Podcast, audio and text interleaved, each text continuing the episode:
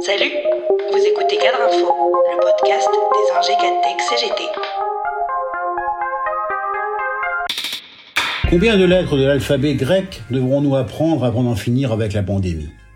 Alors qu'une cinquième vague du Covid s'est déjà installée dans nos vies, avec des premières conséquences et des menaces sérieuses, l'irruption d'Omicron, le deuxième variant sud-africain, provoque un nouveau séisme planétaire, avec ce qui s'annonce comme une nouvelle paralysie du trafic aérien. Pour les scientifiques, c'est clair. L'émergence de ce variant est imputable au faible taux de vaccination. Seulement 24,1% des Sud-Africains sont vaccinés et les jeunes seraient parmi les plus touchés par le nouveau variant. Les événements se sont emballés. Le 18 novembre, il y avait 46 cas pour 100 000 habitants. Le 27 novembre, les cas sont montés à 256 pour 100 000 habitants et le Centre européen de prévention et de contrôle des maladies juge élever la probabilité de nouvelles arrivées et contaminations par Omicron en Europe. Dans cette situation où le variant Delta fait son retour dans l'Union européenne et l'espace économique européen, l'impact de production et la possible propagation d'Omicron pourraient être très élevés, prédit l'agence.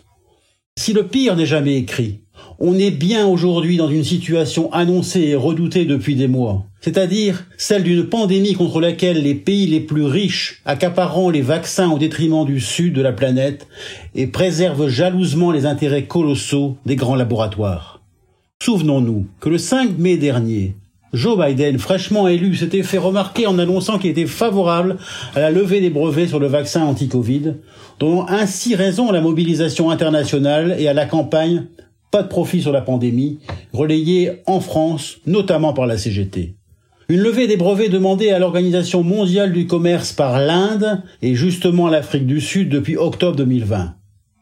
Elle s'est alors heurtée à l'opposition, notamment de la France. Parmi les arguments spécieux et franchement post-colonialistes, les grands laboratoires avaient prétendu que ces pays seraient incapables de produire les vaccins même s'ils en avaient la recette. Se rangeant à leurs arguments, les dirigeants français défendaient, et défendent toujours, l'idée que la recherche a un coût qu'il faut financer par les profits engrangés. Mais que pèsent ces considérations au regard des millions de morts? Ces aternoiements coupables, nous risquons de les payer tant que le Nord n'aura pas compris que le Sud ne peut rester à l'écart de la vaccination et que notre parapluie restera dérisoire si toute l'humanité n'est pas inoculée. Le Sud doit continuer à se contenter du dispositif COVAX dont les millions de doses annoncées ne sont rien au regard des besoins.